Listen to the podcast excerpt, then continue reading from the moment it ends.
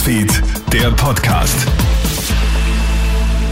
Willkommen zum Podcast. Einen schönen Gruß aus der Krone Hit Nachrichtenredaktion. Übrigens, wir haben am Ende des Podcasts noch wichtige Infos für Menschen, die aus der Ukraine nach Österreich geflüchtet sind.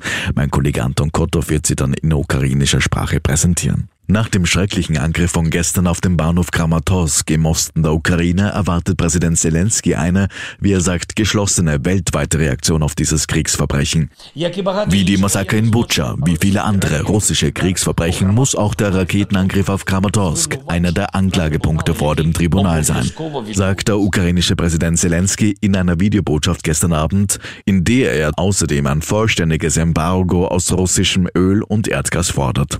Gestern Freitag sind ja bei einem Raketenangriff auf dem Bahnhof in Kramatorsk 52 Menschen getötet und 109 verletzt worden. Tausende Menschen haben sich dort versammelt, die aus Angst vor Kämpfen die Stadt verlassen wollten. Kiew macht Russland verantwortlich, Moskau bestreitet hingegen jegliche Verantwortung. Heute Samstag kommt es ja zu einem bereits angekündigten Solidaritätstreffen von Zelensky mit Bundeskanzler Karl Nehammer in der Ukraine. Israel wird zurzeit von einer regelrechten Terrorwelle heimgesucht. In den letzten zwei Wochen verüben Attentäter vier Anschläge, so auch gestern im Zentrum der israelischen Küstenmetropole Tel Aviv. Dabei kommen drei Menschen ums Leben, zehn weitere werden verletzt. Bei zwei der vier Attentaten stellen Ermittler eine Verbindung zur dschihadistischen Terrororganisation Islamischen Staat her. Yvette Schwert ist Journalistin in Tel Aviv. Sie sagt zu Puls 24. Das Neue an diesem Attentat, also überhaupt an der Welle der Attentate, ist nicht nur, dass es zu einer Schießerei kommt, dass, sie, dass die Terroristen Gewehre haben, Waffen haben, sondern sie, sie äh, agieren auch alleine oder so, dass man es nicht vorher wissen kann. Nach dem Watschen-Gate gibt es jetzt Konsequenzen für Will Smith. Der Hollywood-Star wird in den nächsten zehn Jahren von allen Oscar-Shows ausgeschlossen. Das gibt die Academy of Motion Picture Arts and Science gestern Abend bekannt. Der Schauspieler hatte ja bei den heurigen Oscars Ende März auf der Bühne den Komiker Chris Rock geschlagen, nachdem dieser einen Witz über Smiths Ehefrau Jada Pinkett Smith gemacht hatte.